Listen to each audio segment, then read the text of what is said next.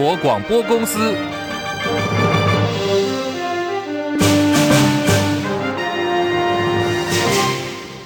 大家好，欢迎收听中广新闻，我是黄丽凤。国际爆出了严重的劣药事件，导致有上百名的孩童死亡，是否冲击到台湾？在今天，卫福部食药署有最新的回应，这是印度不法分子使用了乙二醇跟二甘醇制造儿童感冒糖浆，目前已经导致包括有印度、印尼、乌兹别克、甘比亚等多个国家上百名的孩童在服用之后因为肾衰竭死亡，人数多达有上百人，惊动了世界卫生组织进行追查。忽然发现啊，毒感冒糖浆持续在全球扩散，已经构成威胁了。除了印度以外，至少还有九个国家跟地区正在贩售被污染的糖浆。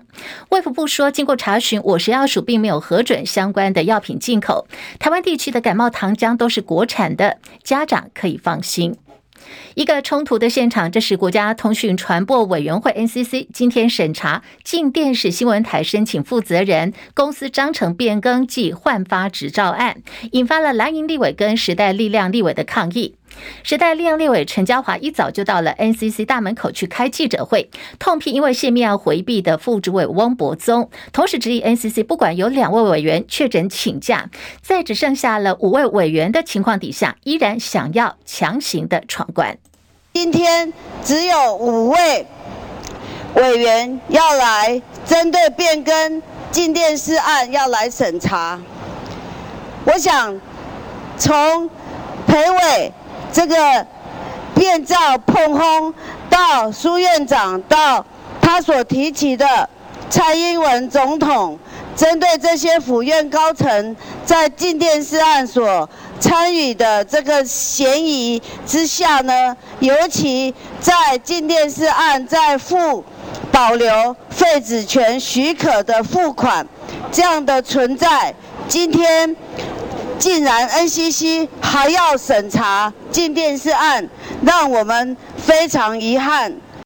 好，陈椒华说非常遗憾，但是呢，NCC 就是要强渡关山，而国民党立委也到场抗议了。不过这回 NCC 汲取了上次教训，把这个大楼里头所有的电梯跟楼梯都锁死。蓝营立委在 NCC 大楼内部徘徊将近一个小时，不得其门而入，还一度打了一一九报案，试图要请消防队来破门，最后是无功而返。好，那么刚刚稍早的最新消息，我们看到就是 NCC 这次排审了进电视换董座。还有上架这两个案子，在刚刚稍早都已经过关了。根据了解，虽然副主委翁博宗因为避嫌没有参加会议，最后依然是在主委陈耀祥还有三位委员的同意下，以四比零让这两个案子都顺利通过，允许进电视登上了凯擘，还有台固集团，总共有三十二家有线电视系统的八十六频道。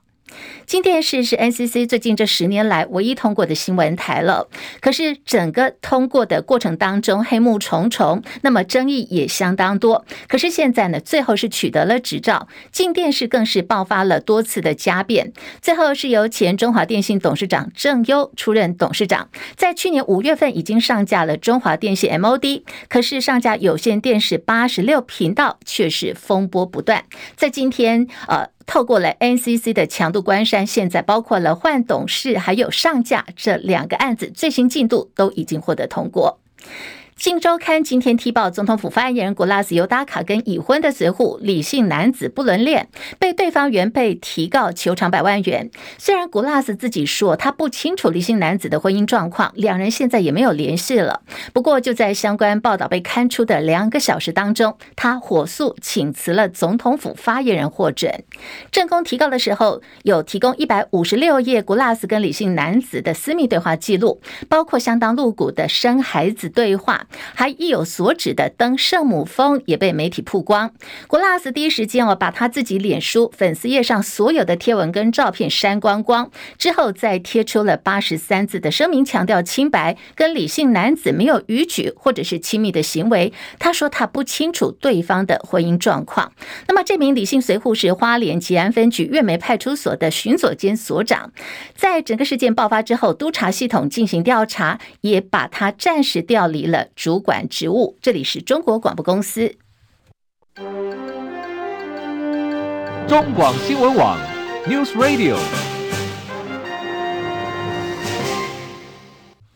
现在时间来到十三点零六分，我是黄丽凤，欢迎大家继续收听新闻来一点。好，这是三十分钟的全新闻，提供给您今天的重要新闻，包括有国际、政治、财经、民生一次掌握。非常谢谢在听广播的朋友，也感谢你哦，正在收看 YouTube 直播。大家都帮我们按赞了吗？请大家帮我们按赞、订阅、分享、多刷留言板，扩大触及率。今天广播的服务大概会在十一点二十九分左右，广播先跟呃这块呢服务我们会先。结束。到时候，如果您是在收看 YT 直播的话，请您继续留下来，我们还会提供给您更多新闻，还有台北股市最后的收盘资讯。也非常欢迎大家在 YT 直播间跟十三班的同学多多交流，大家呢也可以来交换对于新闻的意见跟看法。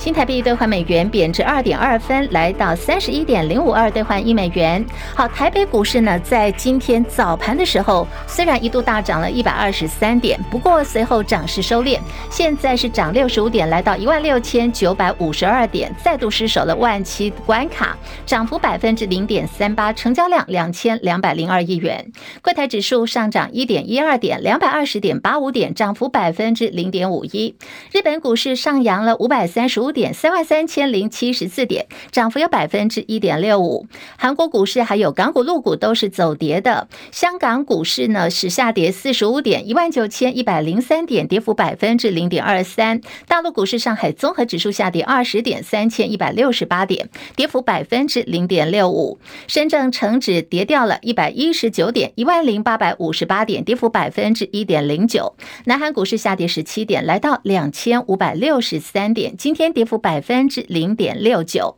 好，在印度股市方面持续上扬，已经来到了六万三千六百四十四点，今天涨了六百七十四点，涨幅百分之一点零七。国际汇价，欧元兑换美元一点零九四八，美元兑换日元一百四十四点零零，一美元兑换七点二二八一人民币。黄金价格最新报价每盎司来到了一千九百一十五美元。以上是最新的财经资讯。好，我们刚刚提到了台北股市啊，今天早盘一度大涨了一。百二十三点，收复了万七。不过现在呢，开始这个涨幅已经在拉回哦，现在是小涨了四十八点。好，对于台北股市即将要结束今年上半年的行情，其实今年以来我们统计台北股市的表现，它是涨幅有高达百分之二十一点六八，跟日本股市并列资优生。可是现在越接近了六月底，行情哦，从这个上个礼拜到现在，它是持续的震荡，而且已经连续两天收黑了。外资投信施罗德就针对台北股市发表了最新的展望，认为说今年已经涨翻天的 AI 股，到了今年第三季，真假就会见真章了。张佳琪的分析报道。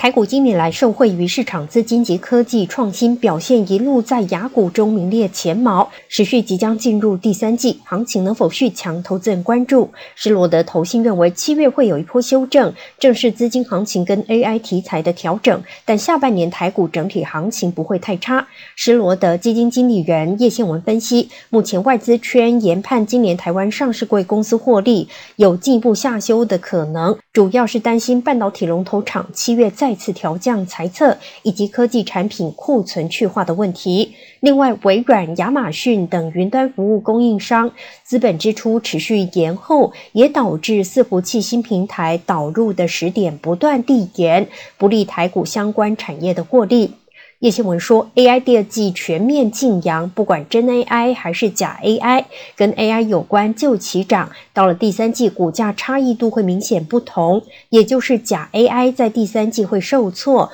投资人必须留意。不过选举带来的内需题材值得重视。叶新文说，包括餐饮、观光，甚至航空等产业，第三季可能接棒表现。另外，二零二四年获利展望理想的企业也会成为焦点，因此下半年台股并不看淡。中广记者张佳琪台北报道。好，在今年跟台北股市一样涨翻天的，还有日本股市。自从股神巴菲特投资日本五大商社的消息传出之后，日本市场就获得相当大的关注。日本股市今年以来表现是很不错的哦。截至六月十六号的一个统计数字，日经二二五指数呢涨幅已经高达有百分之二十九，这是亚洲股市之首。东证指数呢，则是早就领先改写了三十三年来的新高。法人说，除了日本央行超宽松货币政策助攻以外，美中紧张的地缘政治因素也促使供应链移转，这更是日本股市最近走阳的一个关键因素。而熟知内情消息人士话说，由于美国对于人工智慧 AI 技术的担忧越来越加剧，现在拜登政府正在考虑对于中国大陆出口 AI 晶片要实施新的限制。有消息人士的话说，美国政府从去年的十月份开始已经宣布出口管制措施。好，这个举动呢，会是扩大这些措施最后规定的一部分。到目前为止，美国商务部还没有最新的评论。而红海转投资的美国电动车厂 Lord Stone。曾经发下豪语说要成为货卡界的特斯拉，不过在生产方面遭遇了阻碍，投资人抽腿，所以这家公司申请破产。这家曾经被资本市场追捧、快速陨落的车厂，同时呢也要打官司，控告的对象就是鸿海集团了。他们指控鸿海涉及诈欺、违约，宣称鸿海所作所为达到了摧毁一家美国新创公司事业的预期效果。鸿海的回应是呢，一直跟这家公司都有。有进行建设性的协商，协助解决因为营运所酿成的财务困境。可是现在对方发表了不实的评论，而且恶意攻击，所以红海说呢，他们要保留的是法律追诉权。白俄罗斯总统卢卡申科证实，发动兵变的瓦格纳首脑普里格金已经抵达白俄罗斯，呼吁普廷要放普里格金一马。另外一方面，昨天普廷发表了全国谈话，赞扬军警人员避免了一场内战，同时感谢在对抗当中牺牲的飞行员。这个说法等同时证实了俄国军机在流产政变当中遭到击落。在普亭演说前的几个小时啊，美国总统拜登先发制人发表了公开谈话，强调。这次俄国的兵变不关美国，还有盟友的事。戚海伦报道。美国有线电视新闻网 CNN 根据卫星图像表示，白俄罗斯首都明斯克郊外的白俄空军基地有两架飞机和瓦格纳佣兵集团首脑普里格金有关。普里格金日前企图叛乱之后，他的动向就备受关注。有消息指出，那两架飞机和普里格金有关，但不能确定普里格金是否在飞机上。至于普里格金人在何处，根据白俄总统卢卡申科的说法，他已经抵达白俄。卢卡申科说他。他曾经警告普里格金，如果瓦格纳继续进军莫斯科，他的部队将会遭到摧毁，在半路上就会像小虫子一样被揉碎。白俄总统卢卡申科说，目前白俄没有为瓦格纳佣兵建造营地，但如果他们需要，已经提供了白俄境内一些废弃土地。稍早，俄罗斯总统普廷对俄军和安全人员说，应对瓦格纳失败的叛乱，俄军实际上阻止了内战，拯救了祖国。记者戚海伦报道，而现在这个兵变落幕，分析认为说，作为俄罗斯最重要的盟友，中共也会从中看到了警讯，这是对于中国大陆领导人习近平敲响了警钟。二零二四总统大选现在迈入决战倒数的两百天了。侯友谊宣布，竞选办公室将会从七月一号开始正式运作，特别也请出了前国安会秘书长金溥聪担任选办执行长，要负责的是来掌理选举的方向、策略规划跟执行，统合所有的战力。金溥聪强调说，他同意付出啊，不是为了侯友谊，而是为了国家还有下一代。张伯仲报道。接下侯友宜竞选办公室执行长的金普聪在致辞时强调，过去几年其实已经淡出政治，这一次复出实在是因为我看到了侯市长他愿意担负这样一个重任，这场仗是非常艰苦的仗，但是我愿意尽我个人的力量来帮侯市长打赢这场仗，因为这场仗不是为了侯市长，是为了我们国家的未来和我们的下一代。金溥聪说，他过去在政治圈进出，透露此前和侯友谊并没有太多深交，但他长期观察侯市长，发现他具有一些非常值得珍惜和敬佩的特质：正直、正派、诚实和诚恳。更重要的，他还很谦虚。他认为，一位好的领袖一定要能谦虚，才能够博采众议。尽管不像许多候选人都具有取巧的对话和机智，但侯友谊只会一步一脚印，脚踏实地。除了金溥聪之外，侯友谊也一一介绍竞选团队的核心成员，包括立院党团总召曾明宗担任组织召集人，未来负责选办和党中央的协调及统合战力。副召集人则邀请前立委林鸿池和前台南市议员谢龙介分别坐镇南北。此外，还请出前行政院副院长杜子君出掌国政顾问团。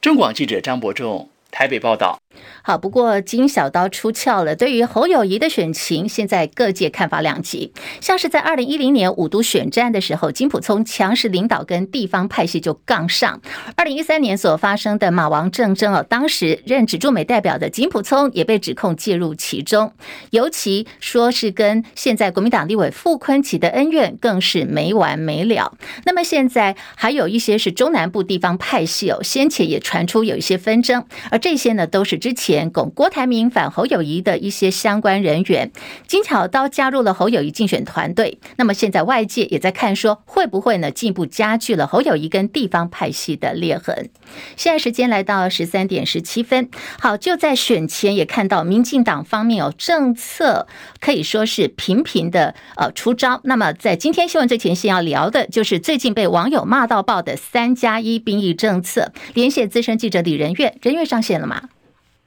是主播，各位听众大家好。好，我们来看看的就是一个政府呢宣布义务役期延长为一年之后，最近又提出了三加一就学方案，说要原本让大学四年哦，可以用三年时间就读完，然后呢可以一年去当兵。今年九月入学九十四年次大学新生就可以适用了。讯息抛出之后就被骂翻。那人月怎么来看这项政策？民进党政府究竟是在盘算什么？后续会有哪些的问题嘞？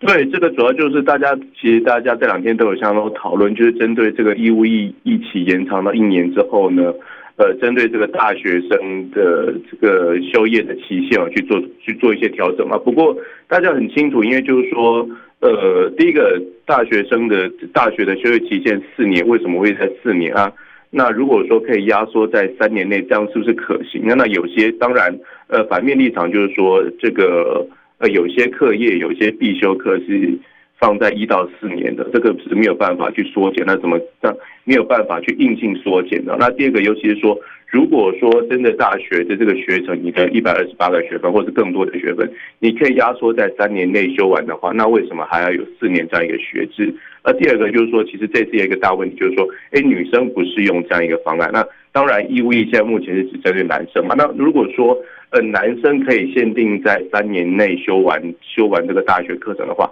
那女生如果能力所及，为什么也不能在三年内就修完？所以这这整个这样，为了抛出这样一个呃，为了这个兵役的这个一年的役期去做了这个大学的学制的调整，那但是就又会连连带的牵涉影响到整个大学四年学制的这样一个整个制度的设计，所以这也是这一次大家对整个。呃呃，三加一的这样一个政策，相当多争议跟相当多讨论的地方，主播。好，有看到这个退役中将也是国民党的立委吴思华，他说这个政策就是血族势旅，扰乱了教育体制，影响服役成效，造成人心浮动，家长忧心未来，然后学生无所适从。那么看起来这政策问题这么多，好，我们最后要来问的就是我们资深青年李仁月了。仁月问了一个假设性的问题：如果说你是大学男生，你会选择？三加一吗？那你的想法究竟是什么？嗯，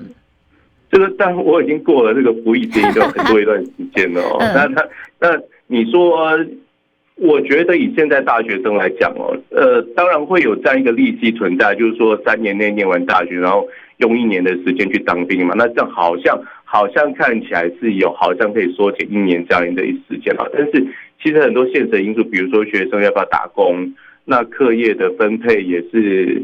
时间的分配也是有他的考量嘛，哦，所以其实我觉得这件事情，当然我已经过了那个时间了哈。你他他我如果如果真的真的让我来选的话，其实。呃，我我也要考虑到很多的很多的因素，那这同样也是现在许多大学生要考虑考虑的问题，所以我觉得这些这个政策要真的推动起来，其实还有相当多的问题。对，好，非常谢谢任月所提供的观察跟分析哦。那么，其实一个政策要推出来，像是这次三加一的这个政策，高等教育的学制啦、教学内容跟品质，也都必须要方方面面都要做好考量的。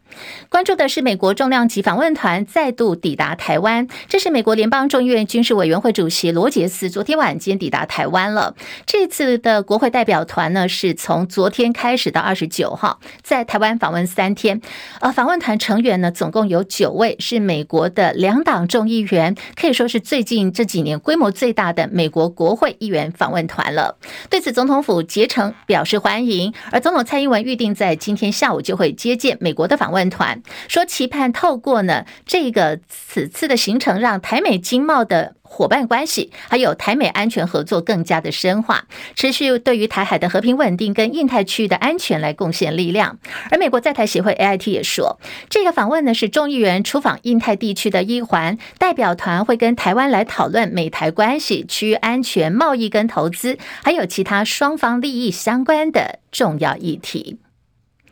现在的这段时间，行政院副院长郑文灿。正在日本进行访问，不过他先前行程没有公开哦，就被媒体来说他是在密访日本。行政院在今天中午证实了，郑文灿是六月二十六号到二十九号率领经济产业访问团到了日本东京，进行为期四天的访问，主要重点是拜访日商，商讨强化台湾半导体产业链二零二五、二零五零净零排放路径等相关的议题。此外，郑文灿这次到日本，他也拜访了自民党的副总。才麻生太郎等日本政坛的重要人士。继去年七月份之后，又有俄罗斯军舰再度的现踪台湾的东部外海。这是在昨天传出有两艘俄罗斯级轻型护卫舰航行经过了台湾东部海域，而且根据呃目前所掌握到的讯息，就是日本海上自卫队也派出了运输舰，在接近日本海域对这两艘俄罗斯的军舰进行尾随跟监控。国防部也证实了，通过我国东部海域的这两艘护卫舰确实是属于俄罗斯军方。国防部表示，这两艘是守护级的护卫舰，当时的航海的路径呢是由南往北，经过我方的东部海域，然后之后呢再从呃接近宜兰苏澳外海向东南方向脱离我方的应变区。但是这也不是俄罗斯的这个军舰哦第一次进入我国的海域，像是在二零一零年的时候，就曾经有两架携带核武的俄军 Tu 九五战略轰炸机飞进了我防空识别区。国军的汉光实兵操演，七月份要首度移师到桃园国际机场。这回要实施的科目呢是反空机降操演，还有夺回机场演练。目前排成七月十二号跟十九号进行预演，二十六号早上九点到十点要进行正式的操演。好。国军的汉光士兵操演选定了桃园机场，好多民众都在问说：“那完那怎么办呢？到时候我们的民航机还要不要起降呢？”好，今天交通部长王国材说，我们到时候呢，桃园机场可能要暂时的封闭跑道，受到影响会冲击到六十一个航班，受影响的旅客人数有四千多人。七月二十六号就是汉光演习哈，那因为我们呃桃园机场是重要的基础设施啊哈，那这一次。呃，在国防部有一个比较大的一个演练哈，包括有一些飞行器也会在我们这个桃园机场来起降，所以我们大概在那一小时的汉光演习里面哈，会发飞航的通告哈，让呃一些飞机就不要在演习的范围内哈来这个呃跟这个演习发生这个冲突哈，大概包括呃整个范围，包括北。呃，北跑道的封闭了，哈，然后使用蓝宝等等的这些相关的一些措施，都大概大致都已经准备好了，然后，呃，我们陶机公司就配合国防部的安排啊。好，他说这个投机公司会配合国防部的安排，不过到时候这个时间是七月二十六号，就是暑假期间哦。到时候台湾要出国的旅客相当多，你要注意了，这时间就是七月二十六号的早上，大概是九点钟前后，可能影响的时间是一到两个小时。如果说您到时候有呃要出国的计划，航班的部分一定要再做确认。国际犯罪是欧洲刑警组织说，已经破获了有一家提供犯罪分子加密通讯的地下公司，叫做 EncroChat，逮捕了六千五百多名的嫌疑人。同时还查扣他们的资产哦，这资产有新台币三百零六亿元，大概是九亿欧元左右。这个 Encrocat 是一家欧洲的电信网络公司，主要呢他们是进行了非法活动的通讯，开发的通讯软体会提供加密通讯服务。目前也因为有这个取缔行动，连带就查出了一些呃毒品，有一百公吨的古柯碱，三千万颗的化学毒品药丸，还有数百处的房产以及数十艘的船舶跟飞机等等。欧洲刑警组织表示，哦，在今天晚间稍晚的时候，包括了法国跟荷兰当局还会有进一步的说明。大满贯温布顿户外赛女子组第一轮的赛事，台湾女将谢淑薇直落二晋级了。前温布顿亚军齐沃纳瑞娃苦战三盘也获胜。另外一位前亚军博夏德，他输给了比利时的种子，现在就是出局了。陈凯报道。今年九月就将满三十九岁的齐沃纳瑞娃，去年因为脚伤休息一整年，单打今年只拿到三十分积分，排名七百八十八名。在草地赛季开始前还吞下五连败，但是温布顿首轮躲过两次对手拿下发球局就赢球的危机，以五比七、七比六跟六比二大逆转击败巴西的皮可西，两个小时又四十六分，也是今年户外赛女子首轮最长时间。而曾经在二零一九年闯进温布顿十六强的谢淑薇，只花了五十六分钟就以六比一跟六比四淘汰美国的维克利。第二轮谢淑薇将对上美国的卡拉戴。会外前十种子只有六号种子塞尔维亚的丹尼洛维奇以五比七跟六比七败给斯洛维尼亚的妈妈选手塞普洛娃。而东方脸孔的地主外卡宫崎百合子第一次打温布顿户外赛以六比二跟六比四淘汰了南韩的韩娜蕾。第二轮将对上中国大陆的袁悦。另外拿外卡参赛的地主二十五岁布洛根虽然世界排名只有三百七十名，但以四比六、七比五跟六比三淘汰大会五号种子、世界排名一百八十二的安道尔十七岁小将卡辛塞娃。中广记者陈凯报道。网红馆长陈之汉跟前立委黄国昌啊，以公平正义为诉求，号召民众七月十六号大家上凯道去游行，同时还点名这个蔡英文还有赖清德一起来加入。其实两人对于这项游行活动的一个重点诉求，礼拜已经开过记者会，也做了说明。不过之后黄国昌又透过脸书痛批啊，现在面对黑金枪毒、司法跟政客勾结，大家实在是忍不下去了。可是这个政府喊出呢，终结黑金、赢回正义，却没有。看到有实际的作为，他还点名许多民进党的权贵，现在不只是跟黑道有互相的勾结，同时呢，也看的好像就是看到这个情况就举躬哈腰，表现的跟小弟一样。他说期待司法改革，呼吁蔡政府应该要兑现之前的竞选承诺。好，天气方面，台北现在高温来到了三十三度，台南、高雄三十四度，下半天可能会有雷阵雨，大家外出要记得携带雨具备用。